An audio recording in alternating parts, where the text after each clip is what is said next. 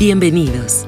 Esto es Actitud Saludable, un espacio dedicado a la información para la prevención y el cuidado de la salud.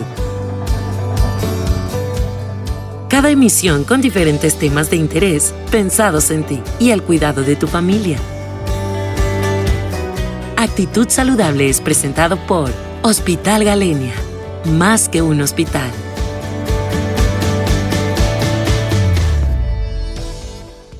Hola, buenos días. Soy el doctor Raúl López Serna, soy neurocirujano y cirujano de columna. Trabajo en el Hospital Galenia en Cancún.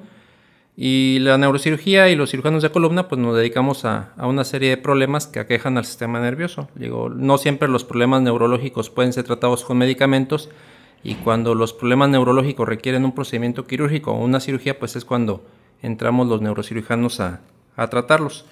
Digo, básicamente nos dedicamos a todas aquellas enfermedades que atacan al cerebro y a la médula espinal. Digo, a nivel de la médula espinal o de la columna vertebral, pues encontramos las enfermedades del disco intervertebral, que son las hernias de disco, la asiática, los dolores de espalda. Eh, tenemos también las enfermedades degenerativas de columna, en las cuales pues esa degeneración de, las vértebras o de los huesos de la espalda puede generar un pinzamiento eh, a nivel de las raíces o de los nervios y generar dolores que se pueden extender hacia los brazos o hacia las piernas y pues ahí podemos hacer procedimientos quirúrgicos de mínima invasión en los cuales lo que hacemos es descomprimir eh, esos nervios para, para liberar de dolor eh, a las personas. También nos dedicamos a las fracturas o luxaciones eh, que afectan a la columna vertebral y que pueden ser derivadas ya sea de un golpe, de un traumatismo, de un accidente o bien de enfermedades que provocan fragilidad en la espalda como puede ser la osteoporosis, que es una enfermedad que frecuentemente afecta a las mujeres después de la, de la menopausia. Eh, tratamos también aquellos tumores que pueden afectar tanto la columna vertebral eh, como el cerebro. Digo, existen diferentes modalidades de tratamiento, no siempre tenemos que operar a los pacientes, en ocasiones lo que hacemos es tomar una biopsia y cuando son tumores en localizaciones eh, poco accesibles, pues hacemos cirugía sin bisturí. Aquí en el Hospital Galenia tenemos la opción de, de Gamma Knife, de radiocirugía estereotáctica, en la cual el paciente entra por su propio pie y el mismo día se puede, se puede egresar sin hacer un procedimiento quirúrgico abierto mediante una cirugía mediante rayos gamma. Eh, también tenemos eh, la opción de tratar eh, sangrados o hemorragias que afectan tanto el cerebro como la médula espinal. Luego estos sangrados o hemorragias pueden ser también derivadas de un golpe o de un traumatismo, de un accidente que afecte la cabeza o la espalda.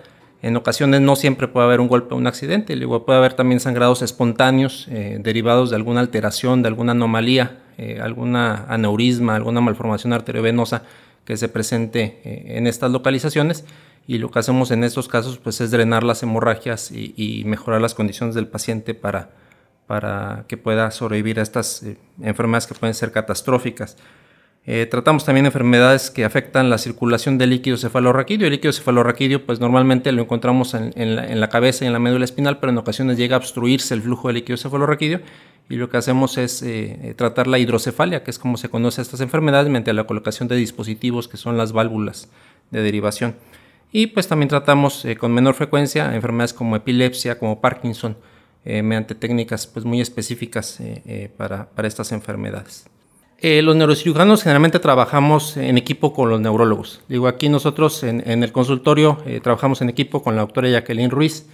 Eh, la doctora Jacqueline Ruiz es, es neurólogo clínico, entonces el abordaje inicial puede ser el neurocirujano o puede ser el neurólogo y ya cuando se decide que el manejo va a ser mediante una cirugía, el neurocirujano pues es el que, el que desarrolla el procedimiento quirúrgico.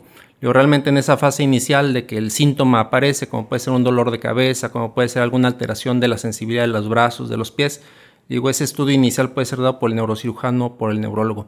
Pero todas aquellas alteraciones que tienen que ver con dolores de cabeza, con dolores de espalda, con dolores de cuello, alteraciones visuales, alguna sintomatología que pueda eh, llevar a pensar que está afectado el sistema nervioso, eh, el, médico a buscar sería el neurólogo o el neurocirujano.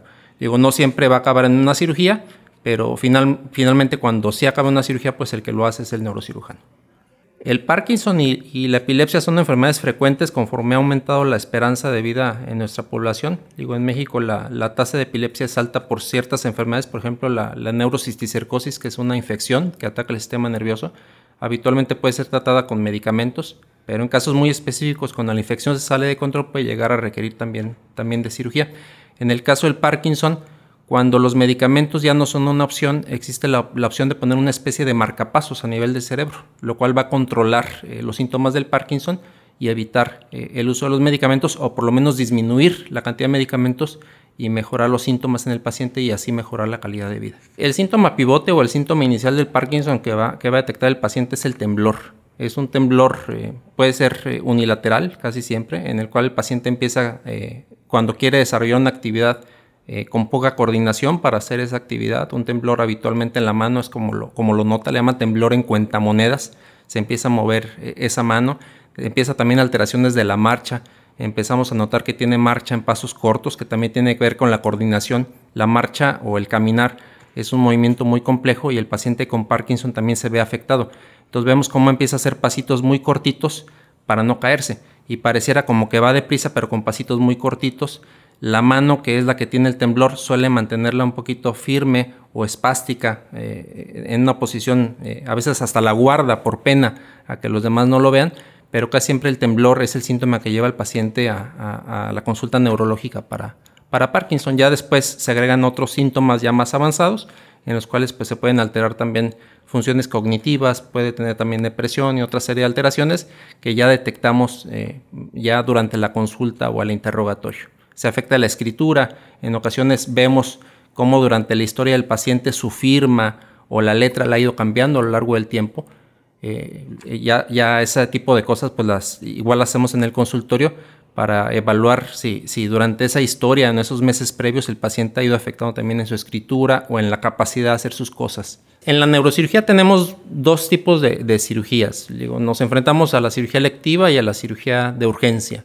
La cirugía de urgencia pues no nos da tiempo de, prepararnos. Digo, es un paciente que habitualmente estaba haciendo su vida normal y de un momento a otro sufre un accidente y pues es, una experiencia eh, que, te cambia de un momento a otro. Entonces eso no te da tiempo de prepararte ni a ti ni a tu familia. Entonces entras como vas, ¿no? Llegas a urgencias y en unas horas ya estás en quirófano y, si todo sale bien pues tu vida sigue después de, de esa cirugía, ¿no?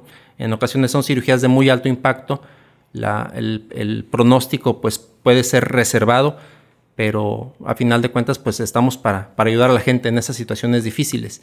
También tenemos la cirugía electiva, en la cual el paciente pues, puede tener miedo, porque lo que estamos operando es el cerebro, es la columna, pero con las técnicas actuales que tenemos de cirugía de mínima invasión, con el, microscopio, con la navegación, con el neuromonitoreo, cada vez la, la posibilidad de desarrollar complicaciones es menor y, la tasa de éxito pues es, es mayor. Entonces, mm, podríamos decir que, que, de los pacientes operados, una, una muy buena parte, más del 90%, después de una cirugía está mucho mejor que, que antes. Entonces, eh, el tener temor pues es natural ante cualquier procedimiento quirúrgico, pero ya, ya la neurocirugía, eh, los estándares de calidad y, y los buenos resultados son cada vez más frecuentes. Pues para mayor información nos pueden encontrar en el consultorio 407B en el Hospital Galenia en Cancún. Estamos al teléfono 998-116-3657. Eh, nuestra página de Facebook es Neurología y Neurocirugía en Cancún y tenemos dos páginas web. Una es neurocun.com y la otra es neuroeje.mx. Actitud Saludable es un espacio dedicado a la información para la prevención y el cuidado de la salud. Porque nos interesa tu salud, escúchanos en cada nueva emisión. Actitud Saludable es presentado por Hospital Galenia. Más que un hospital.